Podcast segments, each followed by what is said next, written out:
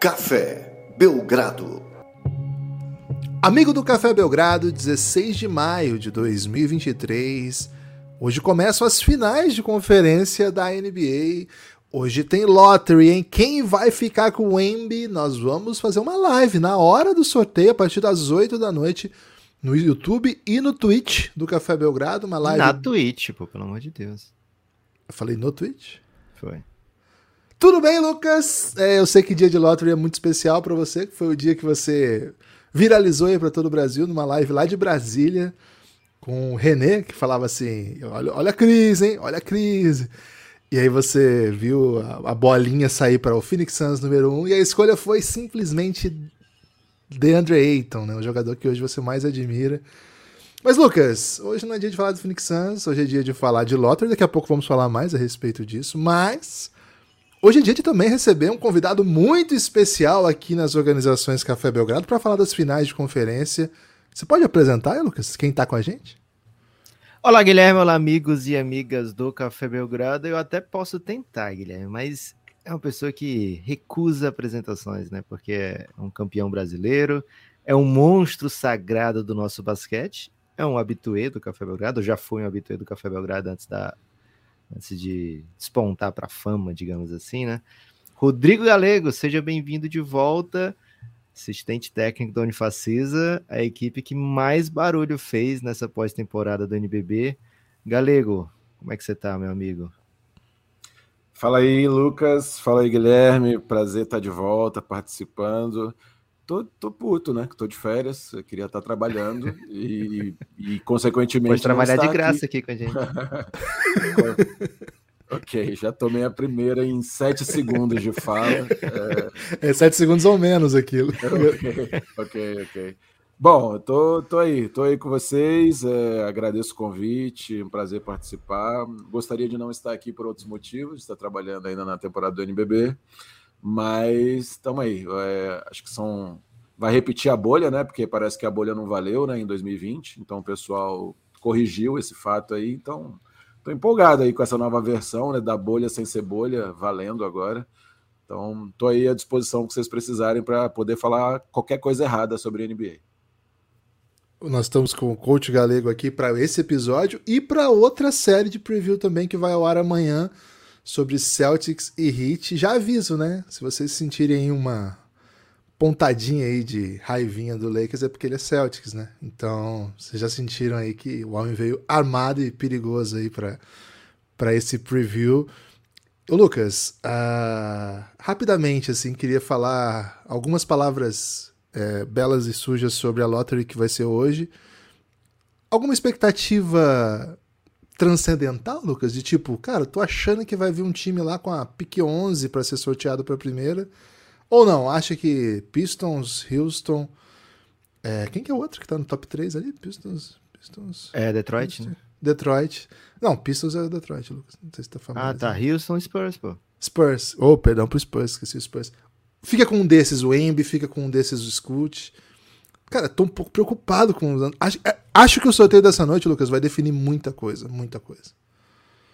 Guilherme, hot take, hein? Gostei muito do seu hot take. O sorteio da loteria vai definir muita coisa. Acho que Cara. não, acho que assim, é mais do que simplesmente assim, pô, para onde vai o Imbaniama, né? Mas acho que, cara, é tanta coisa que vai ser encaminhada a partir disso, assim, que tô particularmente ansioso. Mais ansioso do que todos os últimos sorteios, assim, talvez desde aquele que eu comentei aqui no início desse podcast, né? Quando o Luca Doncic foi parar no, no Dallas. Gibas, seguinte, essas equipes estão é, em momentos bem diferentes né, da, da reconstrução, de maneira geral, as equipes da loteria. Né? Acho que o Charlotte Hornets assim, é a única equipe que eu espero que não seja premiada com a primeira escolha, porque é uma equipe que tem feito muita coisa errada, né? E enfim, é, mas se, se for também, porra, vamos resgatar todos aqueles bonés e roupas né, dos anos 90 que brilhavam muito. Né? Você acha que é... o Jordan desiste de vender o time? Ou aí que vende mesmo? Eu acho que é aí que vende, velho. Porque aí vai, ah vai dar aquela valorizada, né? É, Orlando Magic, para mim, é uma equipe das piores campanhas que mais coisa legal tem feito. Então, se for para lá a escolha, show de bola, sabe? Eu acho que beleza, que massa. A gente vai ver uma equipe que está fazendo coisas certas, receber uma um ótimo presente e tem o técnico que é mais amigo do Luca, né? Então, quem sabe é, seja aí um caminho, né? É, Dallas Mavericks acho que seria a maior doideira possível, né? Não, não assim. pode, é proibido. Mas pode, velho, mas pode. Ok. Que pode, pode, né? É, então, assim, Gibas, não, não, não vou com nenhuma expectativa, já passei muito por isso quando meu time passou 10 anos seguidos né, indo para a loteria. Então, criava sempre essa expectativa de não, agora vai, agora vai, agora vai. Na única vez na história do Suns que a gente pegou a primeira escolha, já tinha Café Belgrado, teve live, comemorei efusivamente a, a escolha de Luca Doncic pelo Phoenix Suns e foi em vão, né? Então, desde então, perdi um pouco o apreço pela loteria do draft, mas não pelo mundo do draft, né? Então, assim, Gibas, não, não tô me permitindo criar grandes expectativas. Na realidade, só quero curtir o que vai acontecer, porque o que acontecer, velho, como você disse, né? Vai definir muita coisa, vai ser. É, vai ter muita gente sonhando amanhã, né? Com, com um futuro de glórias. Tem um vídeo maravilhoso do Portland, da torcida do Portland Trail Blazers é, quando ganhou a loteria de 2007 porque aí a franquia podia escolher o Greg Oden, né? E, cara, a festa na cidade, e assim, era uma matéria de jornal, e era, pô, imagina, ano que vem a gente vai estar com Greg Oden e Brandon Roy, vai ser incrível. E, então, assim, é. Define muita coisa, mas ao mesmo tempo não define nada, sabe? É o futuro que vai dizer, né? São as escolhas a partir daí, são, é sorte também, é, enfim. É, é muita quem, quem vive acompanhando o esporte sabe que as coisas podem mudar muito rápido, né? Então, a noite de hoje vai ser especial, certamente, vai dar presentes para algumas franquias, mas não é a ordem que vai decidir, sei lá, escolha três, agora é super valioso, mas aí você olha nos últimos 10 anos e, sei lá, a escolha 9 ou a escolha 10 rendeu mais do que a escolha 3 no futuro, sabe? Então é de draft para draft, é de história para história, de jogador para jogador, de franquia para franquia. Então hoje a gente sabe que vai ter um jogador que todo mundo quer, o Embanyama, né? Vai decidir para onde vai esse cara. O restante, Gibas, é o futuro que vai dizer. Você que está aí nessa expectativa, 8 da noite, portanto, YouTube do Café Belgrado, Twitch do Café Belgrado, nós vamos levar para live apoiadores do Café Belgrado que torcem para as equipes que têm é, escolha, é, chance de. que estão na lottery, né? Que vão pro sorteio hoje. A gente vai fazer tipo a NBA. Insider. Tipo a NBA. A NBA sempre leva um apoiador, né? Exato. É, indicado exato. pelo. pelo Cara, eu não entendi por que, que o Utah Jazz mandou o apoiador Colin Sexton. Tô muito confuso com essa escolha. Saiu a lista de quem vai. E assim, em geral, a lista é até interessante, assim, né? Pra você ver pra onde. O que, que, o time tá pensando, né? Mas não imaginava. Imagina se o Utah Jazz consegue aí, numa uma cartada, né? Tem alguma chance de sair com o O Kuzma uma vez foi como a mão do rei, né? Ele levou o brochezinho de mão do rei do, Verdade. do LeBron. E assim como no Game of Thrones, né? Foi macetado, né? Os mãos é... normalmente são macetados. A mão não serve para para morrer no, no, Game of Thrones, né? É. Enfim, então, seguinte, é para os apoiadores insiders, você que está ouvindo é apoiador insider do Belgradão e torce para Pistons, Rockets, Spurs, Hornets, Blazers, Magic, Pacers, Wizards, Jazz, Dallas, OKC, Raptors ou Pelicans, fique atento, hein? Vem com a gente. Vai lá no Giannis que já tem um grupo da live. Se tiver mais, só, a nossa sala só comporta 10 pessoas, né? Se der mais que isso, a gente vai fazer um rodízio e vai ter prêmio, viu? O Odyssey mandou uma, uma, um presentinho aí, a gente vai decidir ainda como é que vai ser distribuído esse prêmio. Então fique atento, hein? Você que curte esse conteúdo do Belgradão. 8 horas hoje, na live na, no YouTube na Twitch. E se você é apoiador insider, pô, é a chance de você mostrar sua bela face para todo o país. Lucas, se alguém for tipo, se tornar apoiador hoje, porque torce para um desses times, já pode ir para live? Já entra no bid? Pode, mas pelo amor de Deus, manda um DM pra gente em todas as, as, as plataformas possíveis, né? Pra gente não perder esse, esse, essa chance de mandar o link urgentemente, né? Então apoia e, e já avisa pra gente no Twitter, no Instagram, sei lá, no canal do Telegram do Café Belgrado, né? Porque o canal é aberto para todos. Você pode procurar lá Café Belgrado, já manda uma mensagem por lá também. Então avisa para não ficar fora. Gibas, para falar de Lakers, para falar de Nuggets, é, a gente tem que tratar, lógico, aqui do, do, preview. Antes de falar de maneira geral das equipes, eu queria pedir um pouquinho do Galego falando de Jokic, velho, porque tive a oportunidade de ver meu time ser esmagado pelo Jokic, né? Ser destruído. E o Jokic hoje acho que é o é difícil falar isso, né? Porque fica parecendo sempre assim, quando o cara é o mais alguma coisa da NBA, mais, sempre parece muito por causa do resultado que aconteceu, né? Mas me parece ser o, o cara no combo, no pacote geral, o mais difícil de ser marcado na NBA, porque primeiro você tem que ter um certo tamanho, né, para lidar com o Jokic. O Jokic ele é um cara muito forte, bota todo mundo nas costas e leva lá para debaixo do garrafão. Segundo que ele tem um touch assim inacreditável próximo à sexta, qualquer coisa que ele joga para cima cai como se fosse uma pena dentro. E, e uma visão de quadra que se você dobrar, como normalmente é a resposta para pivôs super dominantes, ele vai te punir às vezes até pior do que você não dobrar, né? Então queria que o Galego, de maneira geral, falasse um pouquinho do Jokic, né? Quão raro é um jogador como ele, quão especial é um cara como ele, o que, que ele faz de diferente que a gente pode não estar tá vendo. Por que, que, é tão difícil lidar com o Jokic, hein, Galego? Bom, Lucas, uh, é até difícil aqui elaborar assim, porque eu, eu lembro né, das, das, vezes que eu participava com vocês aqui, a gente nunca pode analisar o. Quer dizer, a gente precisa tentar fugir do convite sedutor de ver os números, né? Ver o que ele está fazendo atualmente e falar, nossa, ninguém segura, é imparável. Assim, existe um contexto histórico, né? Uh, existe um contexto em que os bigs foram colocados para a segunda prateleira na liga, né? Nos últimos anos, né? Os bigs não tiveram mais relevância, assim, jogavam pick and roll, pegava a bola em vantagem, né? Pegava a bola ali no roll e fazia alguma coisa agressiva para a cesta e enterrava a bola ponte aérea, né? É, o James Harden aí é, fez uma, uma, uma carreira aí recente aí muito importante nisso, então os bigs ficaram meio restrito a isso, né? Um cara que bloqueava, rolava e tem a que a gente chama né, de o passe tridimensional, né? Pegava a bola no alto, lob pés e fazia cesta, né? E acho que não só o Jokic como o Embiid é, já são dois jogadores que voltam a ser os bigs como foram na década de 90, 80, 70 também, né? Uns caras muito técnicos uh, e uns caras que conseguem é, se estabelecer dentro de grandes defesas, porque eu sempre acho assim, hoje em dia você vai ver os times, né? São muitos times que jogam muito bem e a gente sempre fica muito impactado com os ataques, né? São coisas mirabolantes, assim, ponte aérea, step back de três, um x1 isolation, um bloqueio, saindo o cara driblando e já dá um passo do outro lado, o Curry, o Clay Thompson, assim, a gente fica muito impactado com várias formas de atacar, né? Mas essas várias formas são uma resposta histórica a uma melhora da defesa nos últimos anos, né? As defesas melhoraram muito, as defesas conseguiram segurar uh, os ataques e os jogadores defensivos na defesa conseguiram, né, os de médio porte para grandes, móveis, que às vezes não eram um gigante, mas eles conseguiram começar a defender muito bem a posição do, do center, né, do cincão.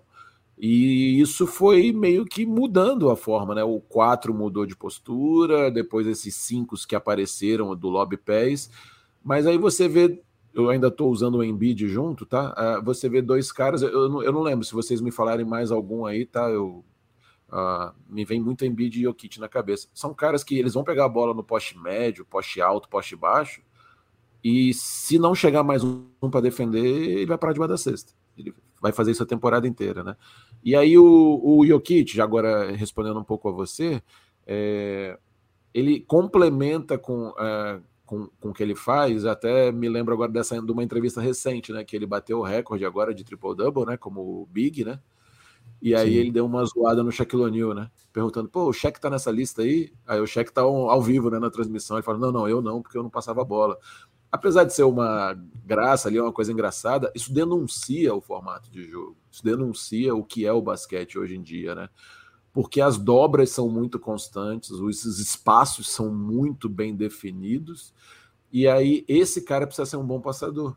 Esse cara precisa ser um bom passador. Eu vou voltar ao Embiid novamente e lembrar que a gente vai falar só de Celtics e, Philadelphia amanhã, mas assim, o, o ganha um jogo importantíssimo no 2 a 2 com o Embiid dando um passe quase que por trás das costas, atrás do, do pescoço, no corner para o Harden chutar a bola. Então, assim, esses caras têm uma dinâmica, uma forma de ver o jogo, e aí, lógico, o Jokic, agora só falando dele, é, ele é um mega passador, né? Um cara com uma visão de armador, né? Assim, no jogo. E aí, para complementar ainda, o sistema do, do Nuggets, acho que quando a gente for falar mais a fundo da série aqui, eu vou falar um pouco disso.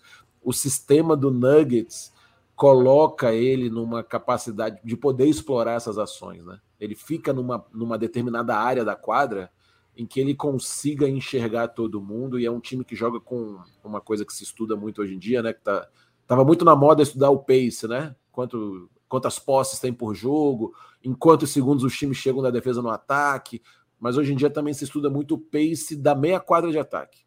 O pace de quando começou a movimentar. Ele chegou na meia quadra de ataque, Chegou andando, tá? Chegou lá, gastou 6, 7 segundos, não foi veloz. Não fez contra-ataque, não fez transição.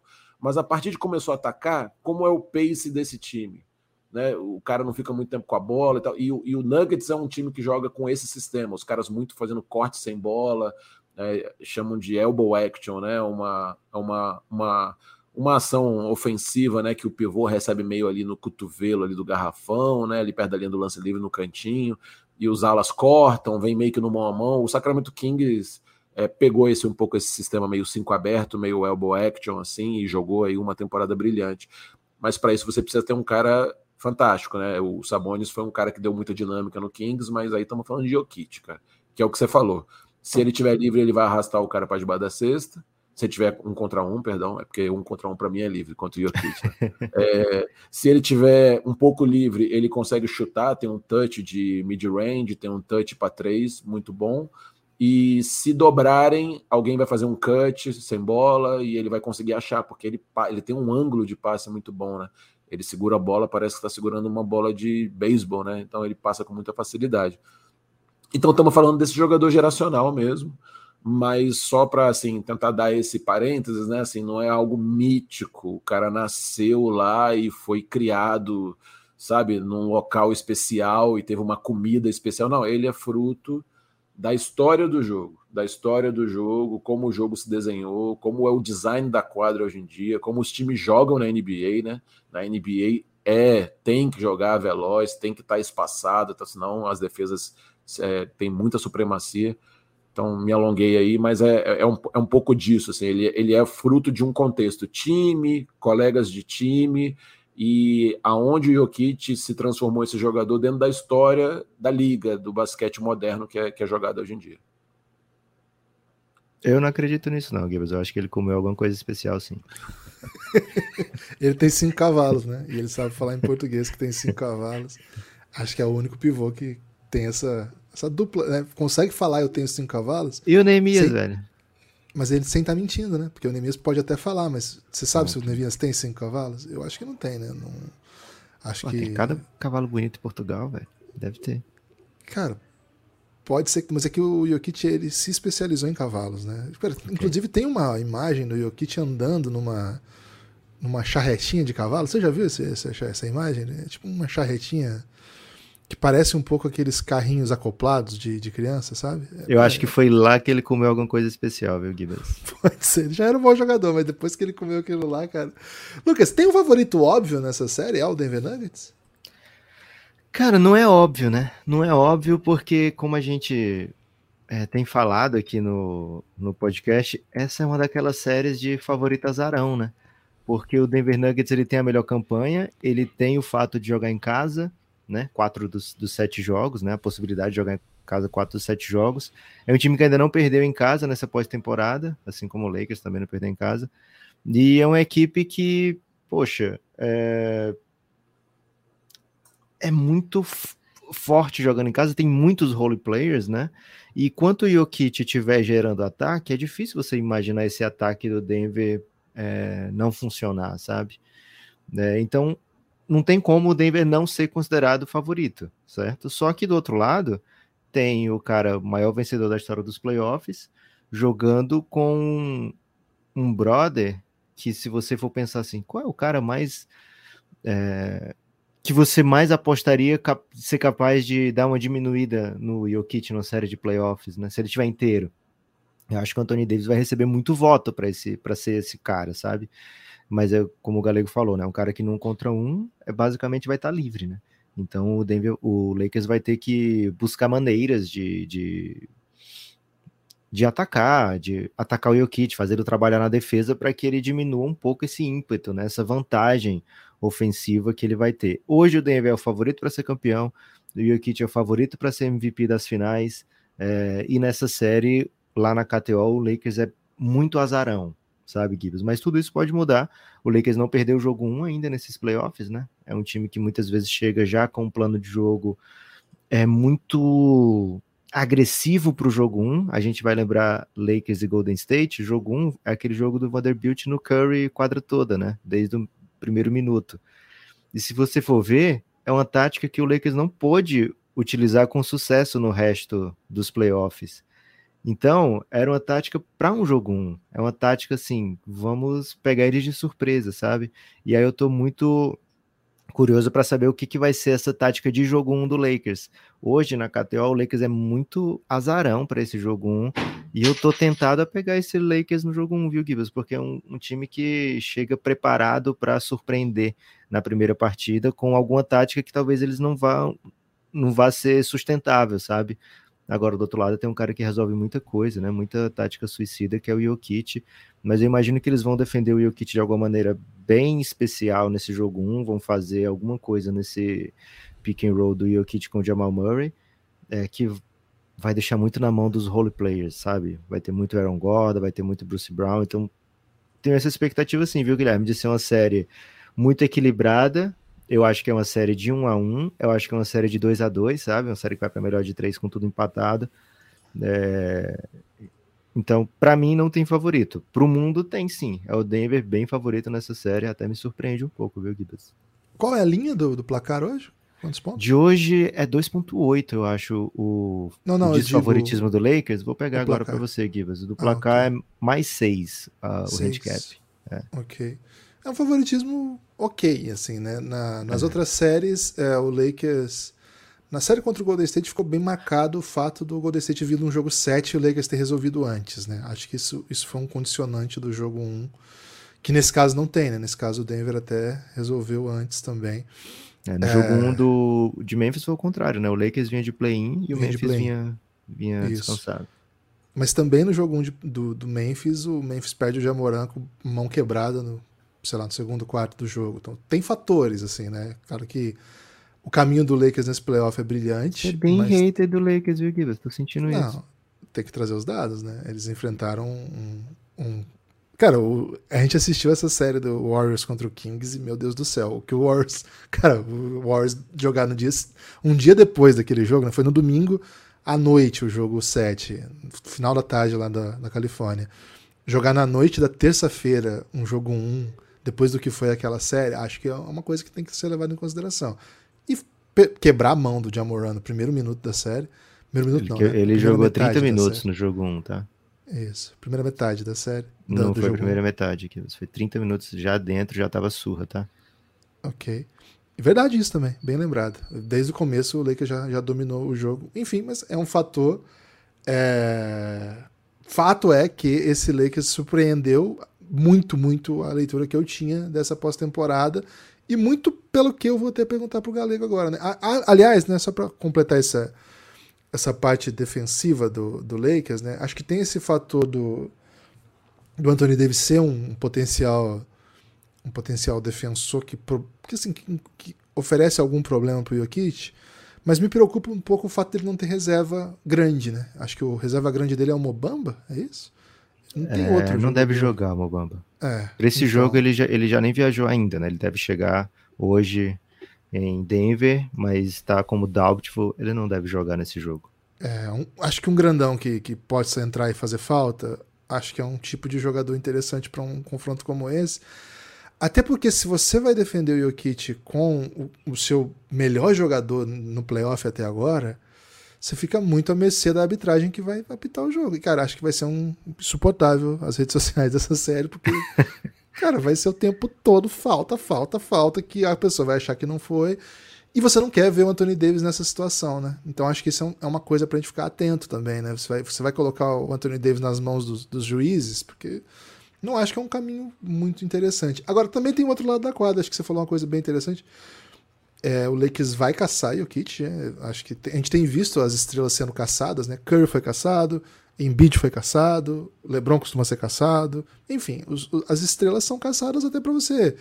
Primeiro, né? Geralmente os outros que estão ali estão ali porque são bons defensores também. E você quer de alguma maneira desgastar, colocar em situação de falta, enfim. Mas o Anthony Davis ele foi um fator para mim nas, nos dois nos dois rounds, o fator da série assim, o fator da série foi o Anthony Davis dos dois lados da quadra, né? O primeiro cara, acabou a, a, a chance do, do Golden State fazer ponto próximo à sexta, porque ele basicamente foi um, um guardião ali da área pintada. E o fator que ele foi ofensivo, assim, ele. Você olhava pro Kevin Looney, que costuma ser assim, meu Deus, como o Kevin Looney é subestimado, ninguém dá moral para ele. Cara, o Anthony Davis olhou pro Kevin Looney como se fosse ninguém, né? Tanto que não dava mais para ele jogar na série. Mesmo o Draymond Green, que costuma ser um defensor muito capaz em jogos assim, cara, não foi ninguém, não foi ninguém pro Anthony Davis. Então, certamente existe esse outro lado, né? O Lakers tem conseguido encontrar saídas para alimentar o Anthony Davis próximo à sexta. Acho que foi, inclusive, até quando eles desbloquearam o jogo 3 Jogo 3 que foi, teve uma puta virada do Lakers? Cinco, ah, cara, eu tô perdido nos números. Mas enfim, foi quando eles conseguiram colocar a bola próxima à cesta pro, pro Anthony Davis. Tava, tava muito 3, difícil. Sim. Foi o 3. O, o Golden State não conseguia, assim, tava conseguindo tirar volume do Anthony Davis, botando é, os jogadores mais fracos do Lakers para quicar a bola, etc. E aí acho que a partir do segundo período eles encontraram ali um ajuste para alimentar mesmo ali o, o, Anthony Davis chegando um pouco mais rápido no ataque, mas também encontrando, né, é, possibilidades de passe mais, mais atraentes assim. E cara, a, a, impressão que eu tive é que ali acabou a série. Assim, olhando agora, né, dali em diante o Golden State não conseguiu mais jogar essa série, não conseguiu mais fazer nada que de alguma maneira parasse o Anthony Davis. Então, é, também acho que o Denver olha para essa, essa variável aí e fica com um pouco de medo do, do impacto que o Anthony Davis pode ter desse lado, porque de fato, se do lado defensivo o Anthony Davis foi um jogador que não foi. Assim, que, que, que seria escolhido como um dos melhores para oferecer dificuldade para o Jokic, acho que do lado ofensivo também. Acho que do lado ofensivo é um matchup muito ruim para o Jokic. Agora, assim, é, esse é o primeiro ponto que eu, que, eu, que eu queria só sublinhar desse matchup, que eu acho que é um dos fatores da série.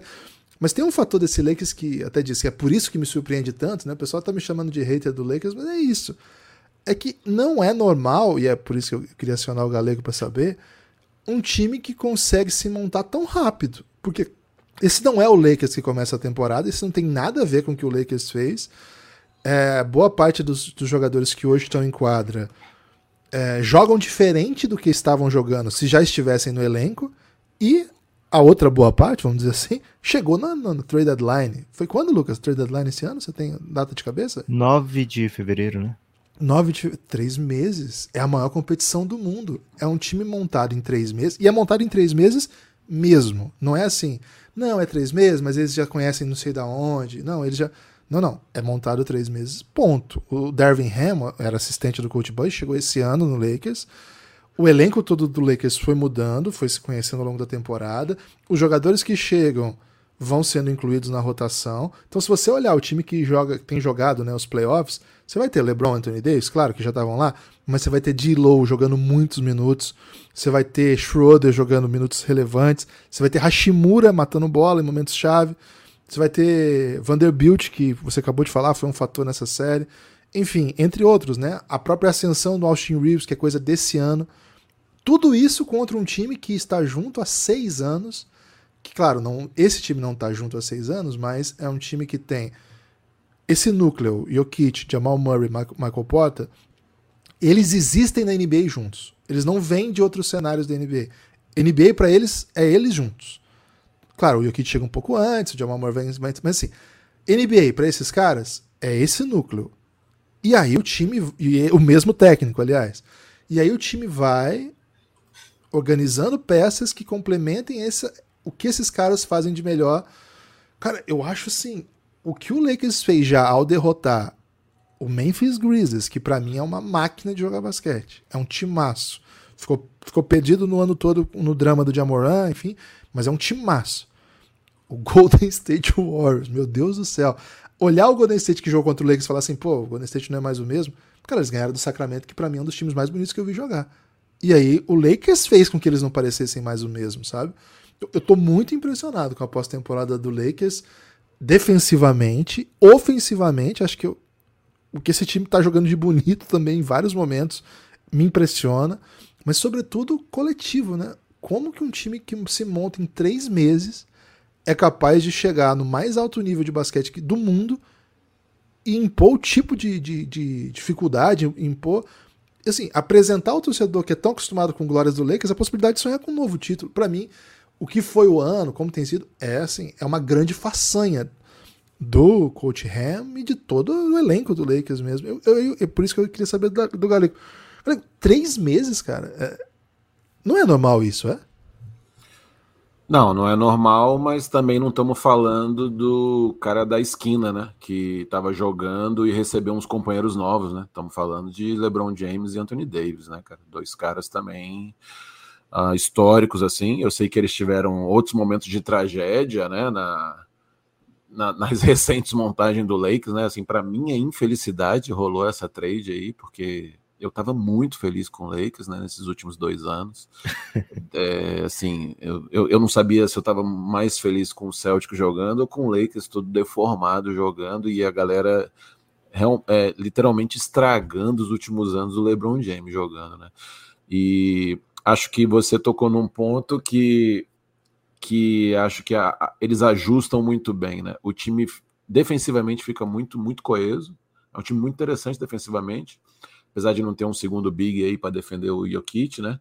E acho que isso que o Lucas falou, eu complemento ainda assim, não só o Anthony Davis vai ser exposto para defender o Jokic num contra um e o Nuggets poder explorar, né, desgastar ele, mas ainda tem o pick and roll, né, do Jamal Murray, né? Então assim, vai ter que tomar uma decisão o que, que vai defender nesse pick and roll e o Jamal Murray é muito agressivo e o Jokic bloqueia muito bem, então ele ficaria mais exposto ainda nessa ação também, que é uma ação que você precisa defender dois caras ao mesmo tempo ali por dois, três segundos, e enfim, vão ter que montar uma estratégia. Mas voltando a essa montagem do Lakers, assim, não é normal, e acho que o maior mérito deles é assim, primeiro, corrijam, corrige defensivamente, o time, o time fica muito forte defensivamente, e segundo, assim, uma coisa que me impressionou, e eu não estou acostumado a ver isso em times com o LeBron James, o time, eu vou até dar uma olhada aqui, que eu abri umas estatísticas aqui. O time acho que é o sexto em pace no campeonato.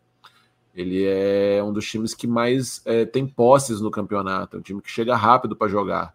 Apesar de não ser um time mega talentoso em termos de muita gente para pontuar de todos os jeitos possíveis, não, não é essa a realidade bola, o LeBron James precisa fazer algumas bolas importantes. Eu sei lá o que está acontecendo com, esse, com, a, com Austin Reeves aí, que o bicho tem feito também algumas bolas incríveis, infelizmente, né, para minha tristeza.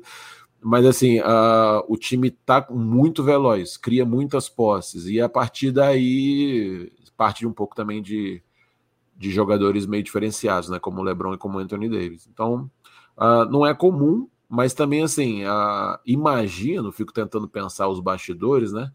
O técnico chegou vendo a tragédia que tava, né? O Pat Bev, o Westbrook, assim, fico imaginando um vestiário desse aí, cada um querendo saber dos seus números pessoais, do que vai falar na entrevista. Fico eu imaginando isso, né? Não sei se chegou perto disso. E aí agora ele consegue trazer uns caras que que estão afim de complementar estar né, tá na órbita do LeBron, que está na órbita do Anthony Davis, é, e acompanhar o time, e caras que conseguem entregar defensivamente, não, não, não comprometem ofensivamente, e ainda tem isso, né? Assim, acho que o Hashimura fez alguns jogos já meio salvando, mesmo matando algumas bolas, né? Então, assim, ainda tem esse bônus, os caras poderem protagonizar, né? Alguns lances que. Ah, e, e acho que o D'Angelo Russell uh, também todo mérito, assim, é um jogador muito contestado, né? Mas assim, desde que ele saiu do Lakers, ele, ele virou um, um, um, bom jogador, né? Ele virou um jogador de qualidade, assim.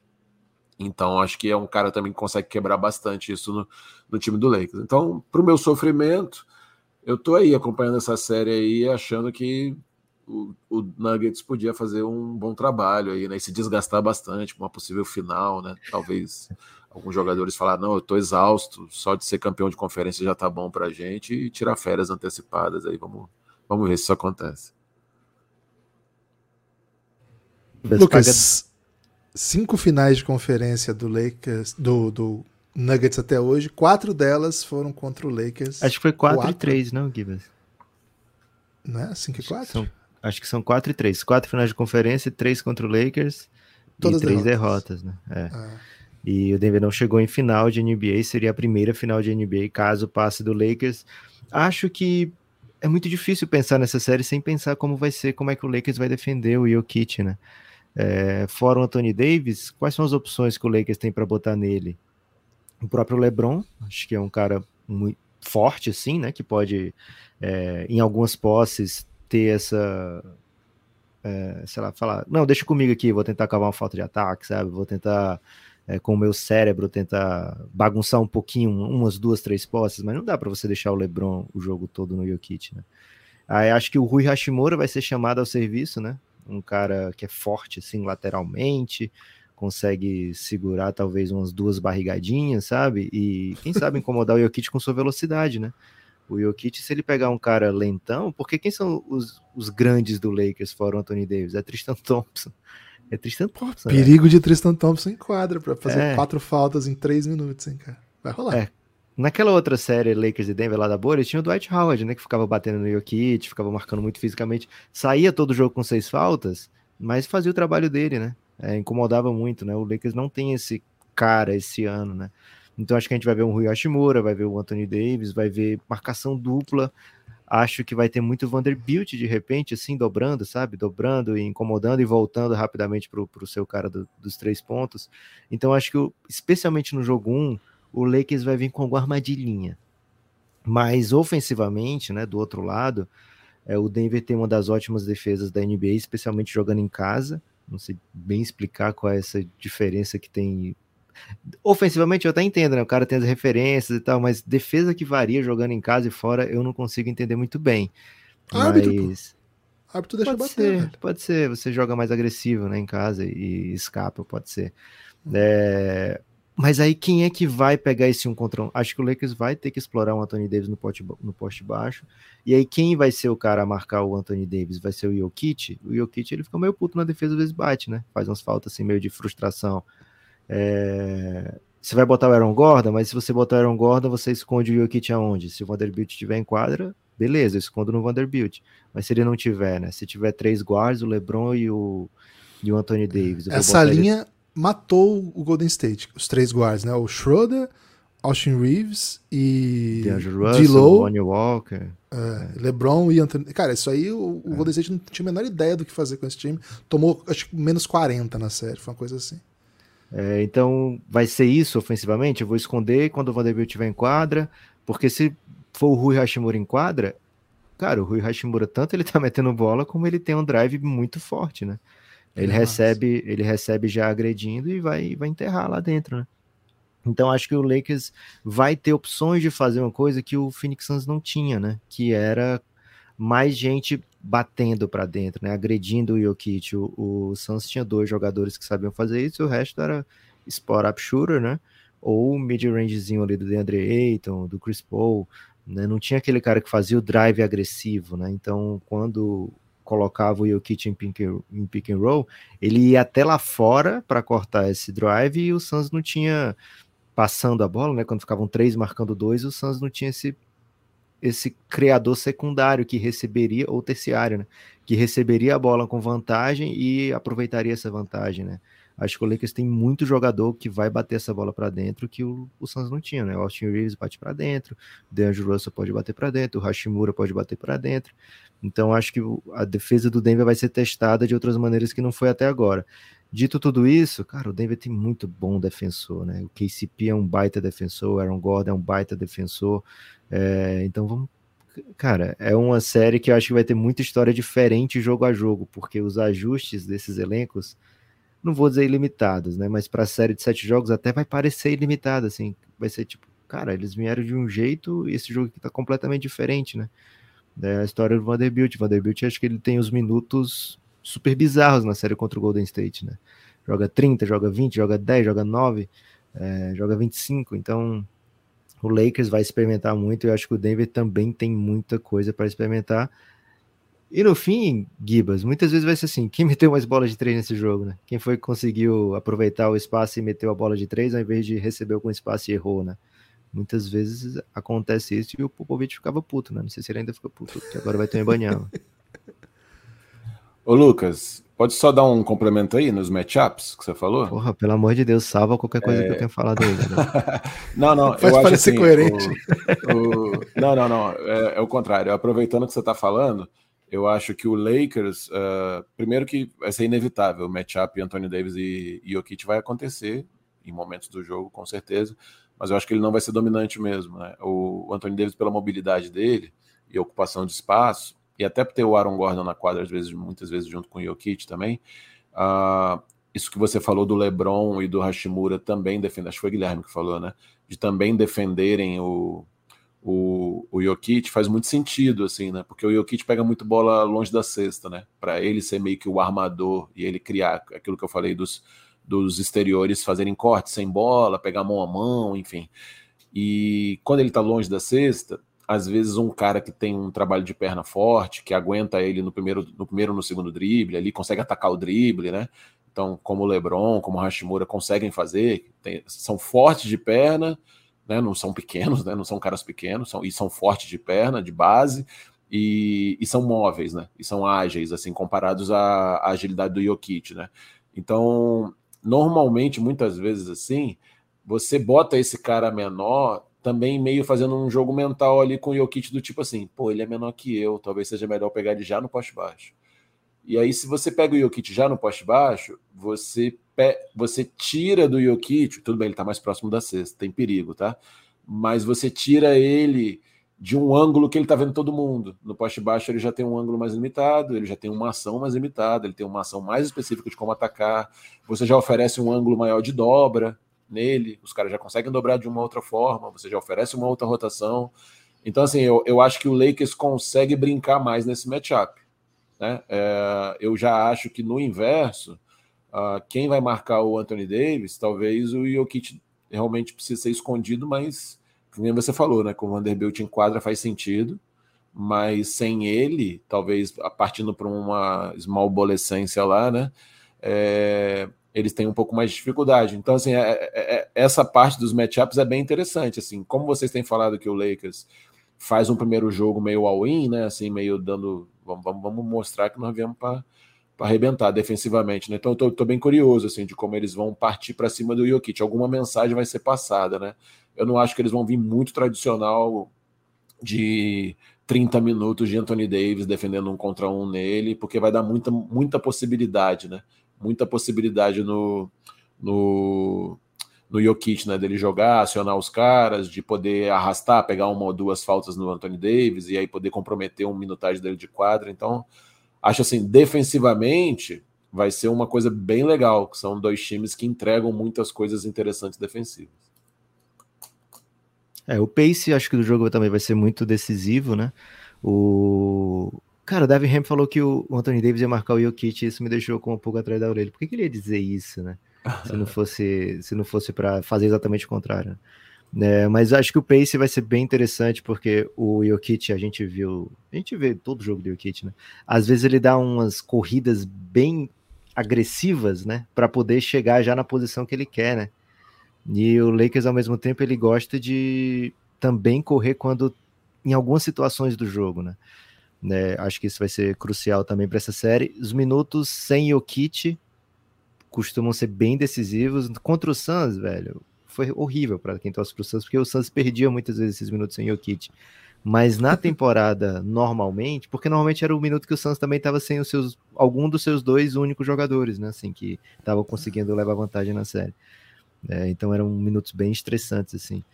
É, mas na temporada regular, os minutos sem Jokic foram terríveis para o Denver, né? É, então, eu acho que o, o Lakers tem um, um, é um risco maior do que está sendo levado a crer pelas casas de aposta, viu, Gibas? Essa série eu acho que tem um, um, o Lakers tem um, um jeito de. Cara, o LeBron ganhou mais série do que 22 das equipes da NBA. Mais jogos de playoff do que 22 das equipes na história da NBA. Só o LeBron. Então ele é um cara que muitas vezes resolve enigmas, sabe? Então acho que é uma série que é bem perigosa. São 12 finais de conferência, velho. Em, em 20 anos, sendo que os dois primeiros anos não foi para playoff. É, em um ano de Lakers, dois anos de Lakers também já não foi para playoff, né? Então você vê assim que normalmente, né, a grande maioria das vezes ele chega em final, velho. Então é de fato um, um assim, a temporada do Denver já é meio perfeita. Se além disso é uma final passando pelo LeBron, é uma coisa gigantesca, velho. E esse Denver tem, tem maneiras de ser gigantesco, porque é um timaço. Esse pick and roll vai atrair o, Anthony Davis para fora do, do garrafão, se ele estiver envolvido nesse pick and roll, né? E era algo que o Golden State tentou muito, mas nem sempre conseguiu, né? Tirar o Jokic lá de baixo é a grande estabilidade da defesa do Lakers, né? Então, o Davis, né? Anthony Davis. O Anthony Davis, desculpa. Como foi que eu falei? Anthony Lakers? Jokic. Não, Jokic. Anthony é... Kidd. o Anthony, o Antonite, né? O é... Anthony Kidd é o vocalista do Red Hot. Que faz pro Tira... Lakers, inclusive. Olha aí. Olha tem, aí. Que de, tem que tirar ele do, do Staples Center, né? do Crypto Arena. É, então, tirar o Anthony Davis, acho que é um, algo que o Denver vai querer também. Cara, vai ser um, um grande xadrez esse jogo, viu, Guilherme? Me preocupa aí que o jovem hoje já não gosta muito de xadrez. Só do xadrez verbal, né? No grande. Cara, a Maria Alice começou a jogar xadrez, velho. E ela começou é assim. É, ela começou assim. Baixei. Ela, pai, posso baixar um jogo aqui no meu celular? Ela tem um limite de cinco jogos no celular dela, né? Aí eu falei, pode, apaga um e bota esse, né? Que eram quatro jogos em um. Um dos jogos era xadrez. E ela começou a jogar sem saber nada do xadrez. Ela começou. Só que quando você aperta no botão, mostra para onde a peça pode ir, né? É, então ela começou, ela aprendeu os movimentos todos sem nada antes. Que né? isso, véio? autodidata é, no xadrez? Autodidata no xadrez. Aí eu falei, porra, vou jogar com ela agora, porque é a chance que eu vou ter de ganhar ainda, né? Que daqui a bem, lá, um ano ela jogando só. Velho, eu, destruí a Maria Alice no xadrez. Velho. E é, pra ela eu sou um grande gênio do xadrez. É, você é o Kasparov da sua casa? é isso. Sou que o Kasparov massa. da minha casa. Porra, eu Mas em breve ela, sei cara, que eu vou perder. Eu não venço. Agiliza, velho, que ela cara, tá faz jogando. uns oito anos que eu não venço uma partida de xadrez, cara. Oito anos, tá, velho. Ô, Lucas, tem, uma, tem um corte de podcast que eu vi recentemente que é do Showtime, lá nos Estados Unidos, do Kevin Garnett, injuriado com o Eiton, porque, segundo ele, não é admissível que um jogador que joga de costa para cesta, né, no poste baixo, quique a bola sete vezes antes de fazer uma cesta. E segundo ele, o Jokic estava quicando sete vezes antes de atacar a cesta e o Eitan ficava lá, esperando o que vai acontecer, né? E falou assim, cara, pelo amor de Deus, cara, não é o tipo de coisa que o, Anthony Davis, que o Anthony Davis vai oferecer, que o Lakers vai oferecer. É isso. Mas tem muito a ver com o espaçamento que o Denver propõe, né, cara? O que o Denver é capaz de fazer com, com o Jokic é. Assim, claro que o Jokic promove o Denver a esse tipo de campanha coloca o Denver nesse tipo de situação, mas tem muito a ver com quem está ao redor dele, né? Vale lembrar, por exemplo, o ano passado, que ele jogou tanto quanto essa temporada, talvez até mais, não sei se talvez até mais, mas enfim, tanto quanto, e parou no, no Golden State, assim, meio sem chance de, de vencer. Então, foi quase varrida, né? Varrida de Cavaleiros. Foi varrida de Cavaleiro. Mesmo com o Jokic jogando pra caramba, fazendo números avassaladores. É. E no é ano anterior foi time... Suns in também, né? Suns Mas aí tava sem Michael Porter e Jamal Murray. Isso, então acho que, claro que o Jokic é o centro do assunto, mas é, é, tanta gente que te machuca dali, né, cara? Porque assim, de repente vem um KCP, inclusive a lei do ex, né?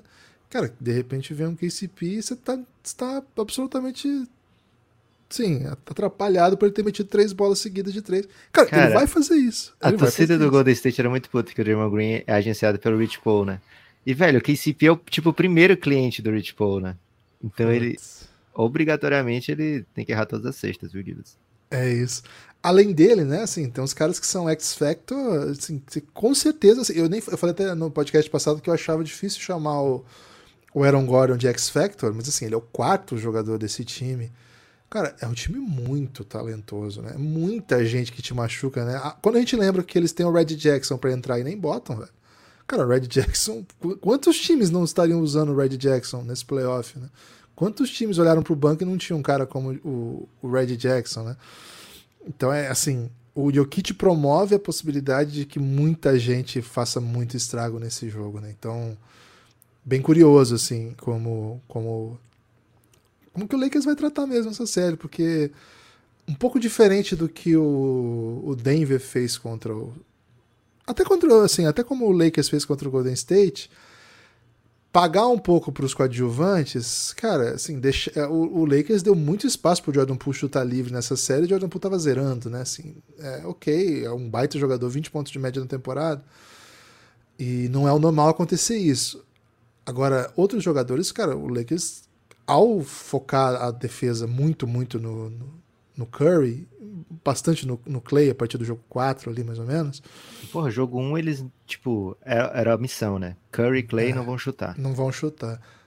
O Curry vinha de 50 pontos, né? Sim, então, assim, eles deram um tipo de espaço que o, o talento que esse time do Denver tem, assim, o, prime, o, o, o, cara que aproveita a vantagem já é, já é assim, maravilhoso, que é o Jamal Murray. O outro cara que aproveita a vantagem, o, o Michael Porter, cara, ele tem 2,8, 2,9, arremessa lá, da, lá de cima, com uma mecânica perfeita, aproveitamento ótimo de qualquer canto da quadra e tem drive.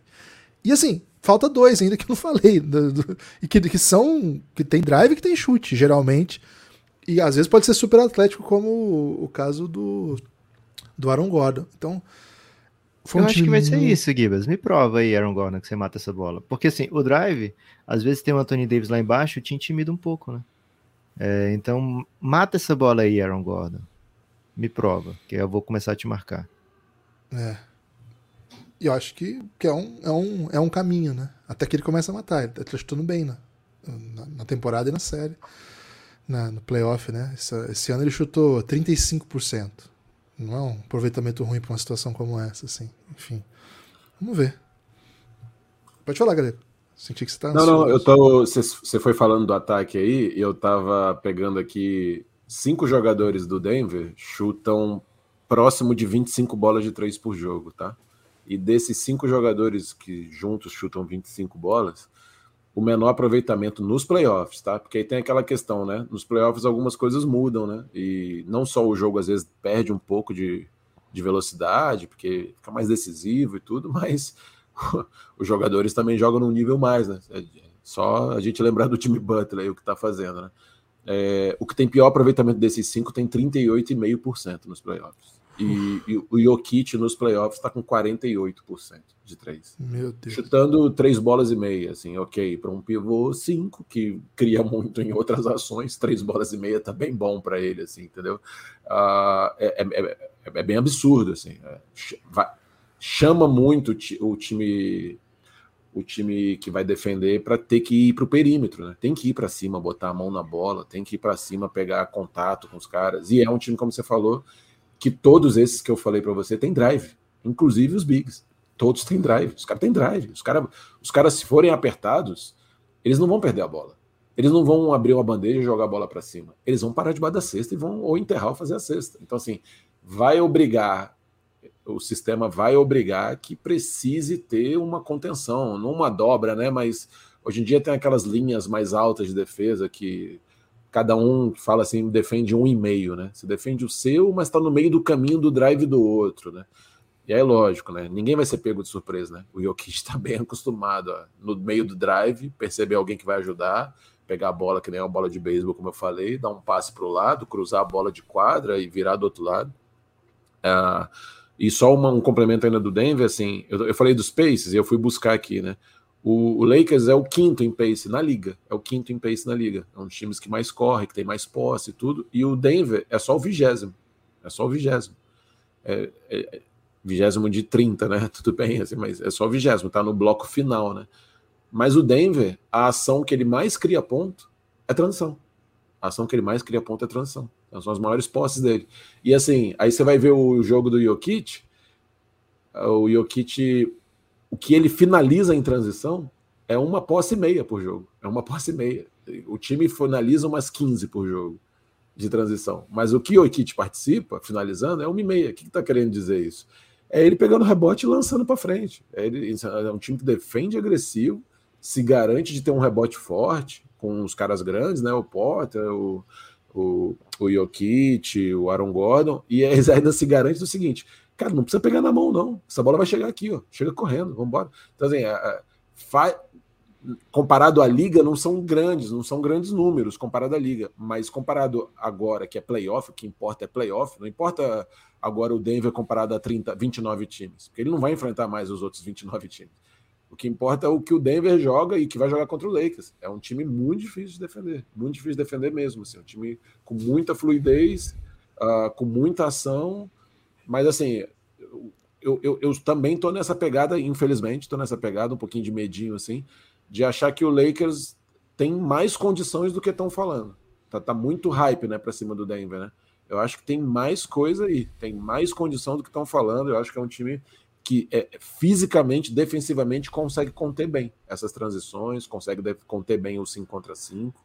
A, a, a, minha dúvida maior no Lakers é o que eles vão produzir no ataque, que eu não acho que é um grande time de catch and shooters. Eu não acho que é um grande time nessa posição. E, querendo ou não, acho que o Lucas acabou de falar, né? No final das contas, a gente olha para quantas bolas chutou de três e qual foi o aproveitamento e fala: é, os caras meteram mais bola mesmo.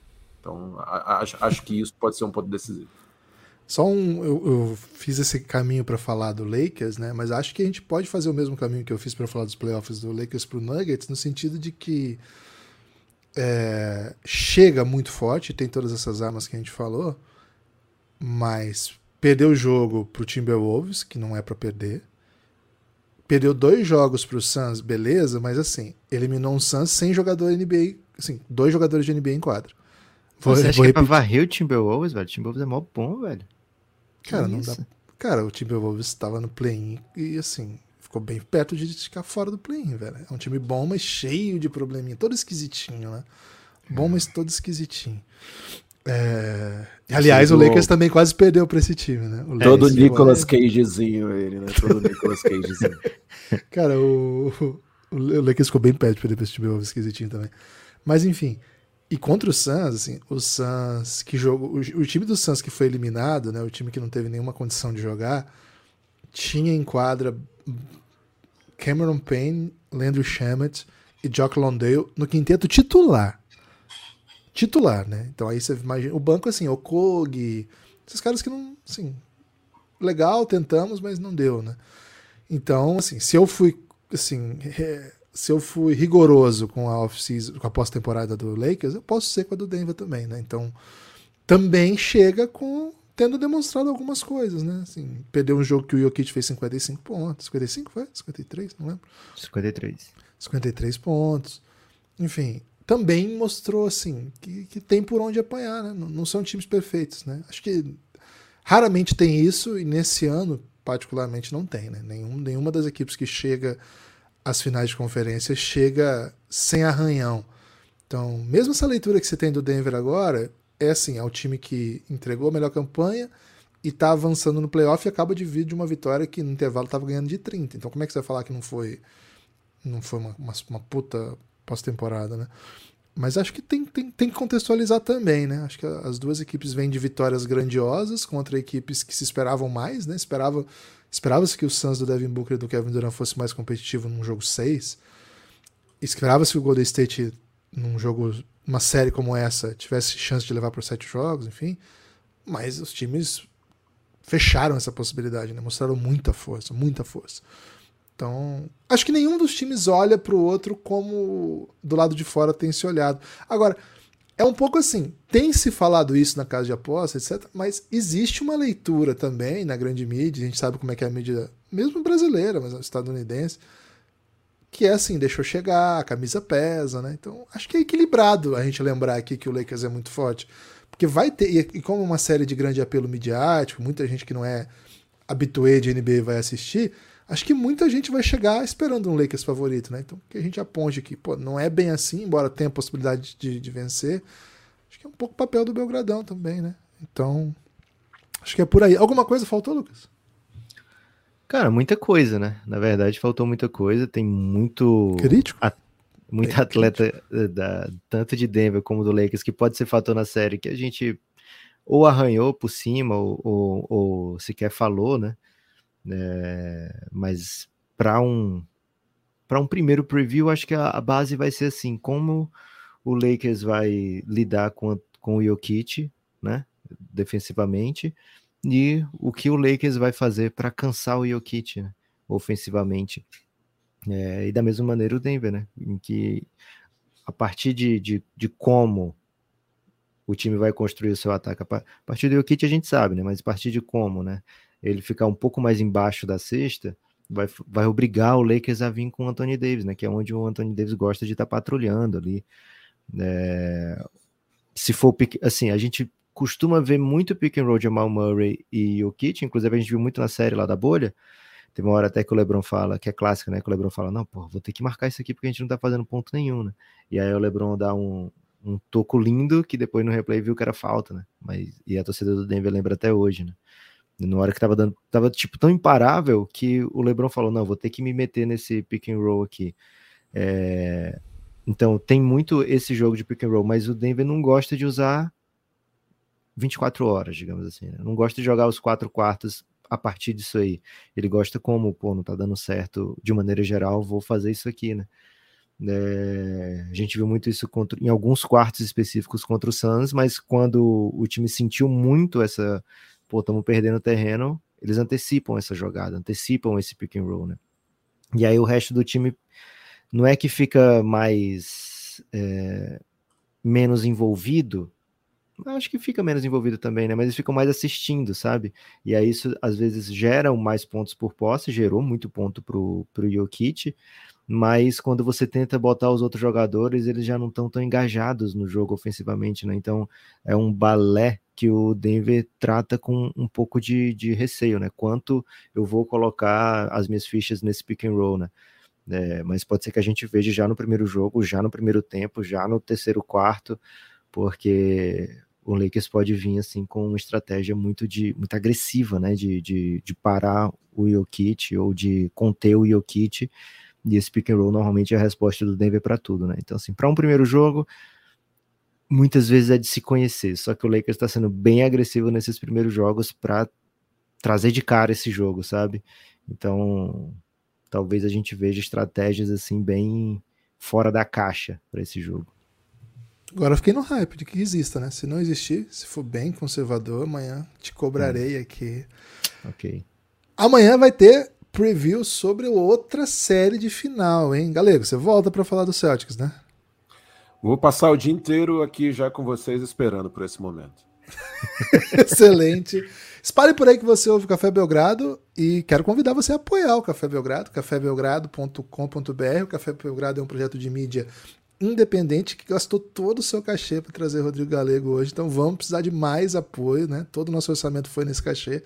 Então precisamos de mais apoios, hein? Mais apoios para a gente trazer mais vezes coach galego aqui. Não chamamos ele de coach galego nenhuma vez hoje, hein? só agora. É mister agora, pô, que isso? É mister, né? É verdade. É.